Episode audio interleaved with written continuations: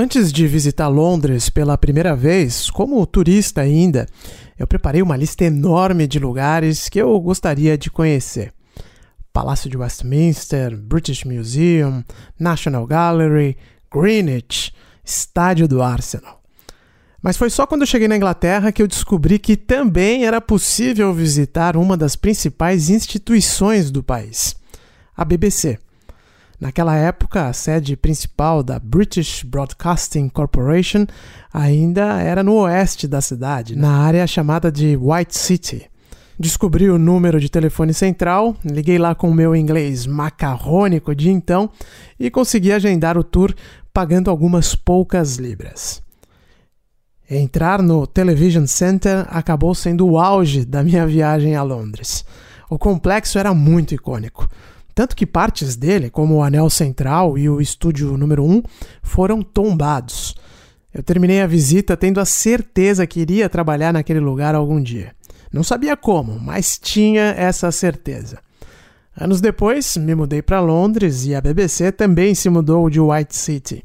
O QG ocupado pela estatal entre 1960 e 2013 foi todo reformado. Os antigos escritórios, redações e áreas de produção viraram apartamentos. O Estúdio 1 foi reformado e ainda abriga algumas produções da casa. Para quem é de música, o programa Later with Jules Holland é gravado lá. Mas o que não mudou até hoje é o simbolismo da BBC, como traço inequívoco do que se entende por Grã-Bretanha. Seja aqui mesmo, nesta pequena ilha que já dominou o planeta, ou em praticamente qualquer outra parte do mundo. A BBC é tão inconfundível como marca britânica quanto os Beatles ou a família real. O que não significa que a relação da estatal com a sociedade local seja sempre harmoniosa ou inquestionável. Bem longe disso.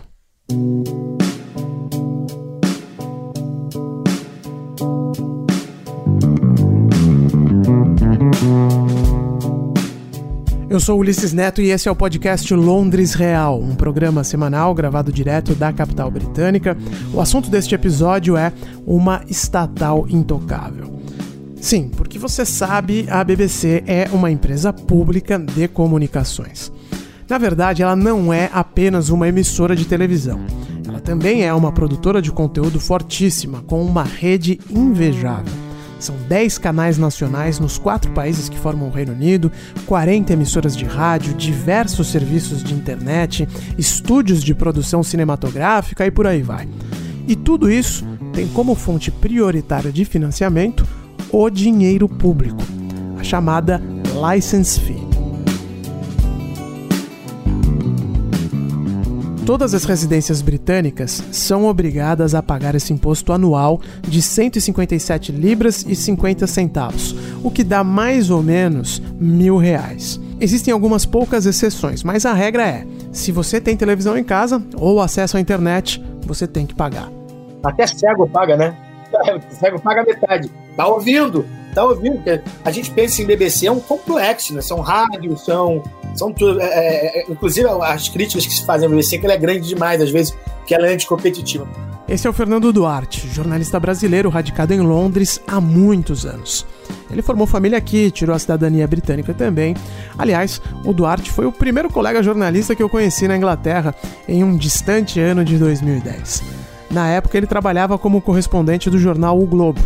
Depois, o Duarte trabalhou no portal UOL antes de entrar na BBC Brasil.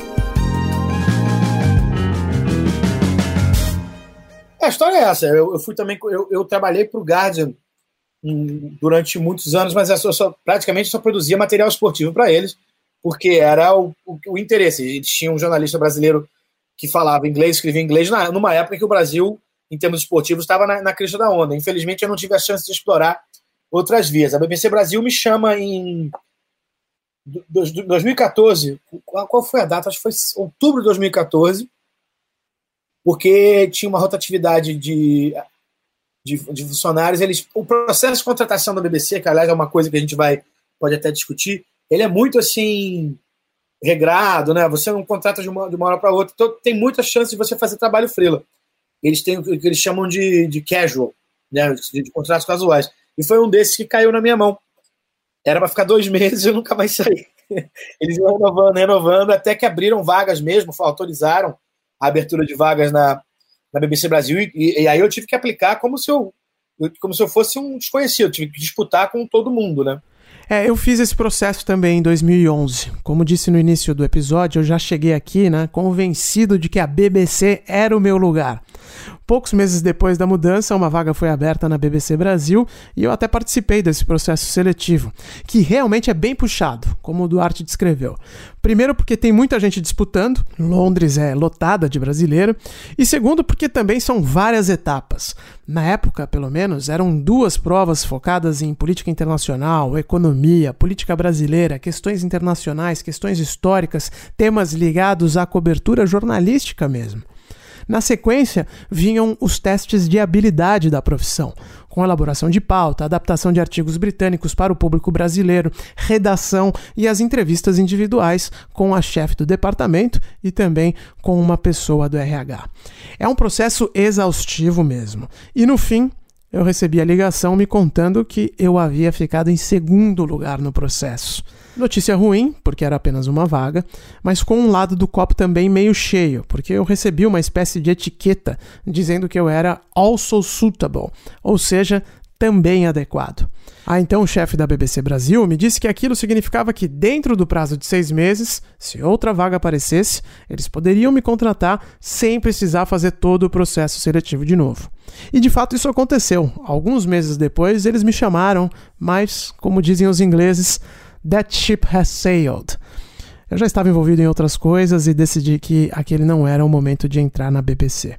Mas o Duarte deu continuidade à carreira dele dentro da emissora. Ele trabalha lá até hoje em um departamento do Serviço Internacional. Entrei na BBC Brasil em 2015, saí, fiquei lá até outubro de 2017, quando eu fui convidado, ou eu meio que me convidei para ir para uma sessão chamada Serviços Centrais, que é uma sessão que muito interessante. A BBC tem 44 serviços de língua, né?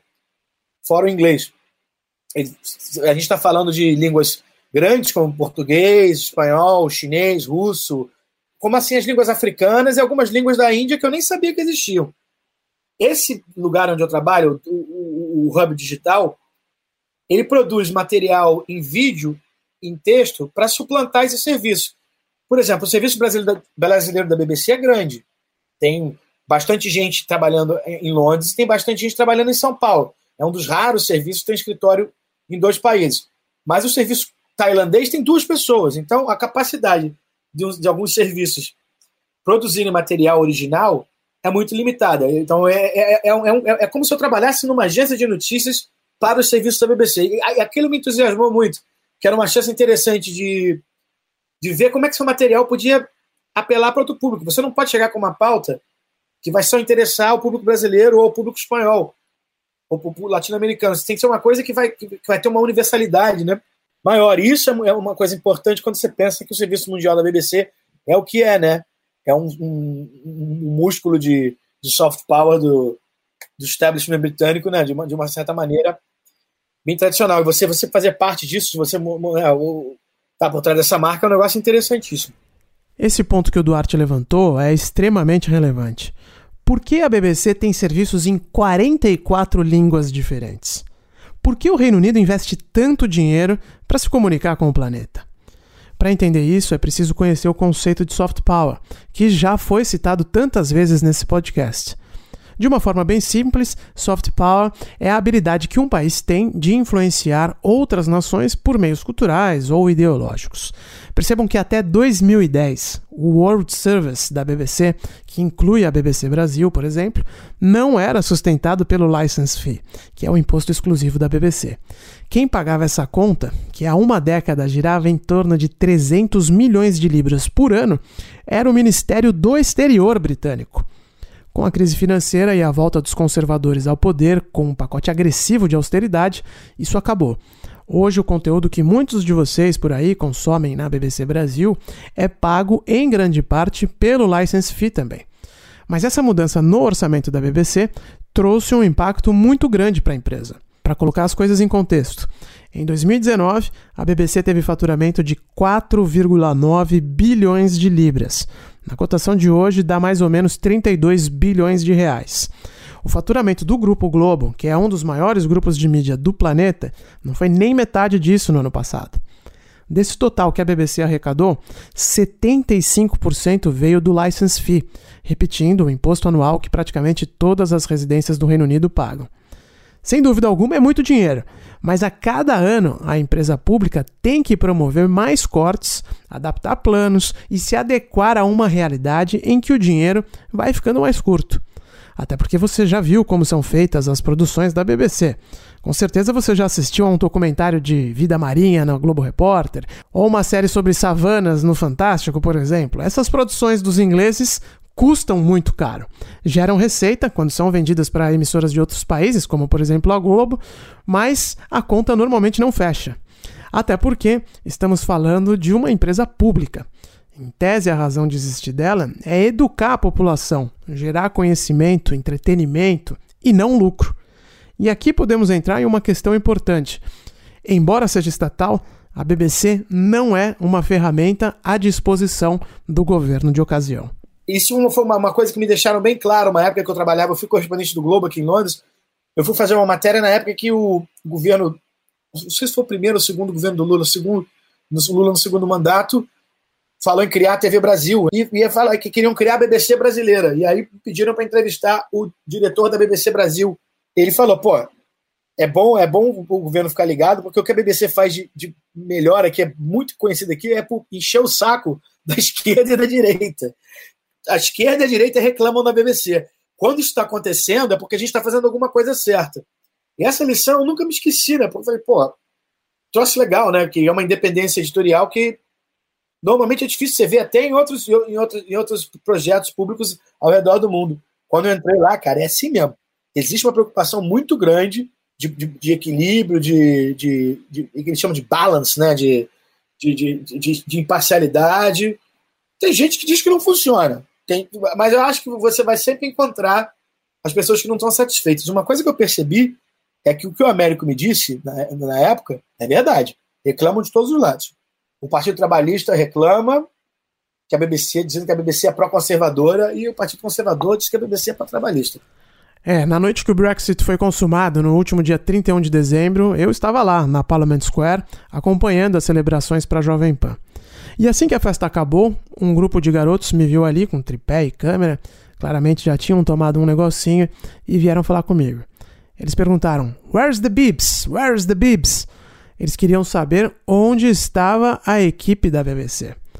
Claramente a intenção era hostilizar os profissionais da estatal, porque durante a campanha do Brexit havia esse debate de que a emissora estava com uma posição muito pró-Europa.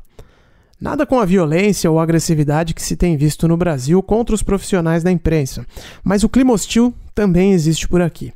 E justamente por ser uma instituição de Estado, não de governo, financiada por dinheiro público, a BBC é constantemente cobrada. O questionamento acontece lá dentro, às vezes, numa reunião de pauta. Eu já fui numa reunião de pauta do Serviço Mundial, em que você tem gente de várias partes, e os caras. Deixa eu eu acho que essa matéria que a gente fez hoje, por que, que, que matéria é essa? Por que, que a gente fez uma matéria pendendo para esse lado. Existe uma crítica dentro de lá mesmo. Tá? As pessoas se, se, se, se questionam. É impossível você, numa organização desse tamanho, fazer alguma coisa em que alguém vai ficar totalmente satisfeito e vai achar que está totalmente imparcial, porque a, a, imparcialidade, na verdade, é algo que tem muito a ver também com a nossa visão de mundo. Né? É, é difícil, né? é, é muito difícil. A questão do Brexit, por exemplo, eu tenho certeza, não posso, não posso só botar a mão no fogo, mas eu tenho muita convicção de que a maioria absurdamente das pessoas da BBC eram pessoalmente pró-Remain, de ficar na, União Europeia. Eu, eu, por exemplo, eu, eu, conheço gente de, de, de, várias partes lá, tu sabe como eu sou entrão, né? Gosto de bater papo com todo mundo, né? Meu apelido, meu apelido na BBC Brasil é vereador do Arte, porque eu conversava com todo mundo. É, eu nunca encontrei alguém que defendesse o Brexit abertamente. Pode ser até porque, de vergonha, né? Mas era uma questão de, de ordem nacional. E, cara, se você tem um plebiscito, né, um, um referendo, dependendo de como você quer chamar, em que você vai tomar uma decisão dessa, você tem que dar voz às pessoas que são favoráveis. Né? Não tem. Não, não é uma questão de. Uma coisa é você defender crime. Você não vai entrevistar um, vai debater a pedofilia e você vai chamar um pedófilo para dar opinião. Não é. Mas, cara, por mais impopular que o Brexit possa ser para algumas pessoas, ele era popular para outras. E o que eu acho que a grande prova disso foi o resultado do referendo, em, em, em que áreas que normalmente votavam como Partido Trabalhista, conhecido de esquerda, tomaram uma posição extremamente de direita, que era essa, essa, essa, essa, essa saída do bloco. Se é boa ou não, a gente pode passar a coisa discutindo. Agora, como é que um, órgão comprometido com a imparcialidade e com dar voz a, a, a, a todos os lados poderia ignorar essas pessoas? Talvez o que você possa pensar é quem você vai trazer, né? Quais, quais são os porta-vozes que você vai escolher. Mas, assim, eu, eu não vejo problema algum, por mais dolorido eu pessoalmente votei contra o Brexit, né? Mas por mais, por mais dolorido tenha sido o resultado, a gente tem que fazer o trabalho da gente, né?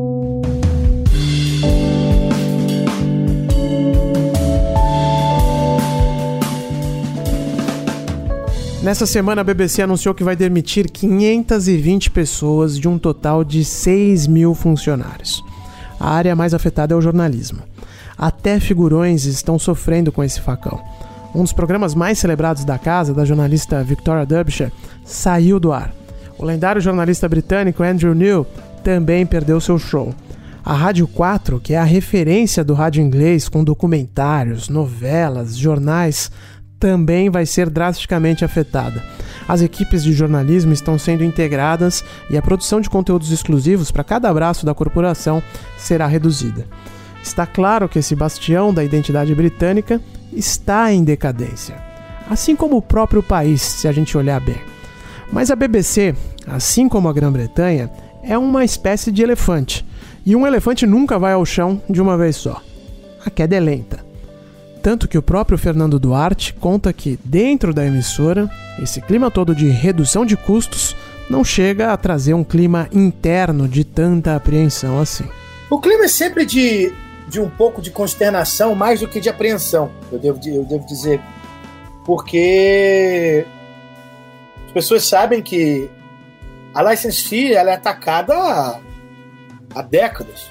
Mas talvez tenha intensificado um pouco mais no, no, de, no, depois da, dos conservadores, não digo nem só dos conservadores, porque o, o governo do, do, do Cameron eu não, eu não, acho que tenha sido tão belicoso, não.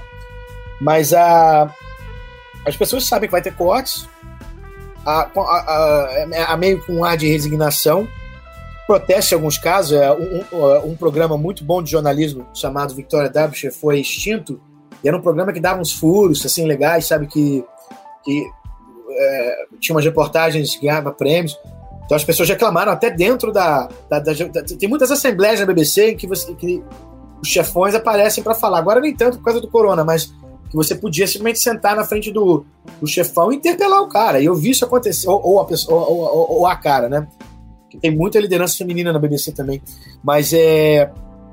As pessoas estão apreensivas, mas meio resignadas que talvez a própria BBC esteja se questionando qual é o papel dela no futuro, né? Porque a gente sabe que tudo que depende de, de, de governo, de uma certa maneira, e, e, de, uma, e, de, um imposto, né, é, é, é, mutável, né?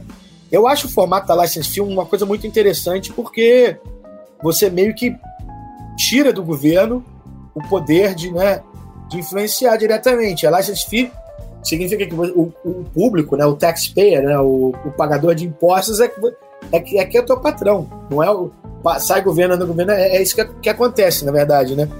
É, assim, tem havido muitas discussões, as pessoas querem saber o que vai acontecer, as pessoas, obviamente, se preocupam com seus empregos, mas é, eu não vejo um desespero, não.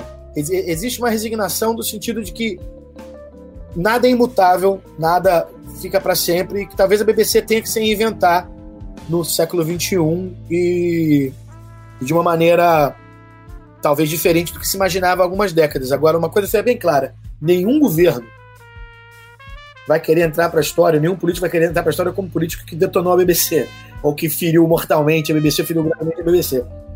Que no, que no fundo, no fundo, a BBC incomoda porque é importante, né? Não é porque não é só uma questão de, de, de liberalismo ou de, ou, de, ou de posição política, você não concordar com o financiamento. É porque é um veículo importante. Sim, é um veículo muito importante. Eu iria além, é um veículo indispensável, não só para os britânicos, mas para o mundo. A license fee é uma conta que eu pago sem nem olhar. Tá lá no débito automático, eu não vejo quando cai. E eu vou ser honesto, a maioria da programação da BBC sequer me interessa. A BBC não passa o campeonato inglês de futebol, não tem mais a Fórmula 1, reality show de bolo e de cozinha não é a minha, muito menos programa de subcelebridade dançando na televisão. Mas é o jornalismo com um interesse genuíno em tudo o que acontece ao redor do planeta que me interessa. E esse serviço nenhuma outra empresa do mundo faz como a BBC. Há quem diga que esse esquema distorce bastante também o mercado, porque na prática, a maior emissora de televisão aqui do Reino Unido, a maior rádio, a maior empresa de internet de um dos países mais ricos do mundo não tem nenhum compromisso com o lucro. A BBC pode se dar ao luxo de experimentar e também de produzir conteúdo para nichos que não terá retorno comercial. Imaginem o impacto no mercado publicitário inglês, por exemplo. A maior emissora do país não passa comercial. Isso é bom ou ruim? Causa distorções? Sem dúvida, mas também permite que as verbas publicitárias sejam muito mais pulverizadas. Ao mesmo tempo, também é verdade que você tem uma única gigante concentrando o controle de diversos meios de comunicação. Isso é uma distorção, não? Eu vou ter um problema, discordar com você da, da, da, da questão da distorção, porque é, é, não que ela não seja válida, mas será que é porque a gente não cresceu em outro tipo de mercado a gente vem de outro tipo de, de, de, de, de escola, que a gente vê a, a, a presença do Estado na, no, na, na, comunicação como algo invasivo. É, é, é, eu não sei, porque ao mesmo tempo que, você, que, que, a gente fala da BBC, do poder que ela tem em relação a praça em todos os lados, tem a rádio, as rádios, tem a TV, tem a internet.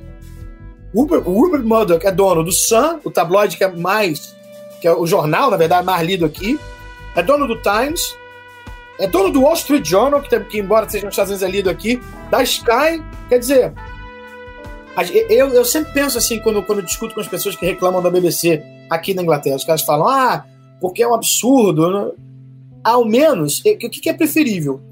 Você, você pagar pra, por algo em que vai, vai haver até um certo, um, uma certa autorregulação de não pender para um lado para o outro, ou por, um, por uma coisa comercial que a gente sabe bem qual é a linha editorial e a linha política do, do, do Rupert Murdoch. Não tecendo juízo de valor, mas ele tem lá suas convicções.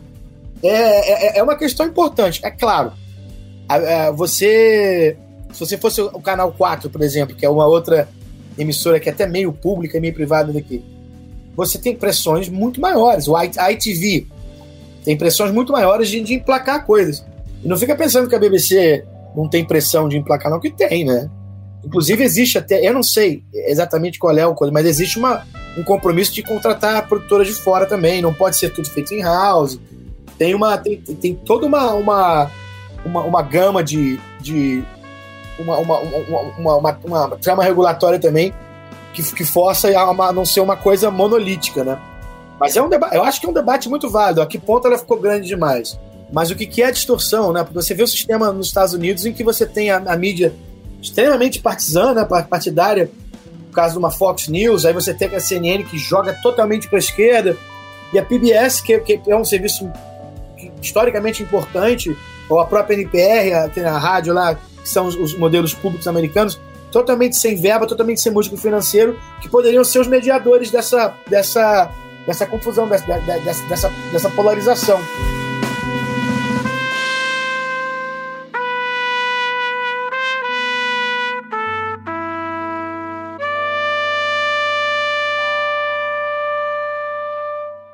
Aqui fica a pergunta para você: esse modelo funcionaria no Brasil? Pagar um imposto exclusivo para uma emissora de comunicação estatal que servisse ao Estado é um sonho que podemos sonhar? Pagaria. Se morasse no Brasil, pagaria. Eu, eu, feliz um imposto para que o dinheiro fosse para uma Rede Brasil da vida, uma EBC, como, você queira chamar. Eu, eu pagaria feliz uma, um equivalente a license fee. Porque para mim é mais confiável do que depender dos aportes do governo, porque é, é, é uma questão normal. Eu, se, eu, se, eu, se eu sou um, um político e eu estou bancando uma coisa, eu não vou querer que a coisa se volte contra mim. Eu sou favorável ao modelo. Conhecendo o modelo britânico, eu também pagaria. Mas nem o Duarte, nem eu moramos no Brasil. Então, reconheço que é bem mais fácil opinar assim.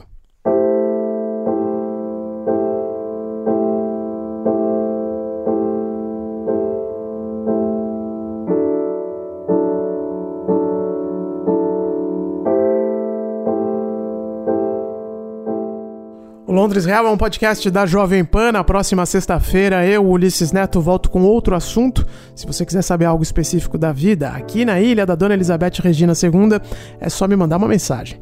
No Twitter você me encontra no arroba Ulisses Neto e no Instagram no arroba Londres Real. E só para não passar batido, eu acabei realizando o sonho de trabalhar na BBC. Anos depois do processo seletivo, quando eu não tinha mais o selo de Also Suitable, fui chamado para fazer alguns freelances por lá, por indicação do Duarte, inclusive. E realmente foi uma experiência única, gente do mundo inteiro circulando pelos corredores do prédio na região da Oxford Circles. É um daqueles lugares que você se sente mais inteligente só de estar lá dentro. Minha carreira acabou tomando outro rumo, mas a BBC é um lugar mágico, sim. Todos que estão lá dentro têm alguma habilidade especial. Um abraço, até a semana que vem.